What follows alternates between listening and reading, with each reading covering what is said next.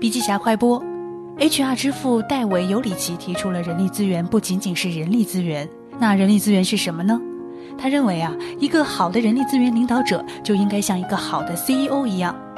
人力资源部门的工作重心并不在于招聘、薪酬、福利等传统活动，而在于给企业带来了什么样的结果，真正创造了哪些价值。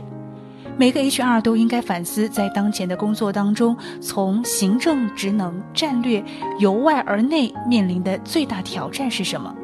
我们要改变我们的视角，由外而内的思考，把人力资源和客户以及投资者结合在一起，要有战略性眼光和宏观思维。同时，人才、领导力、文化是人力资源管理成果的三个重要方面。通过积极努力，人力资源管理可以成功转型。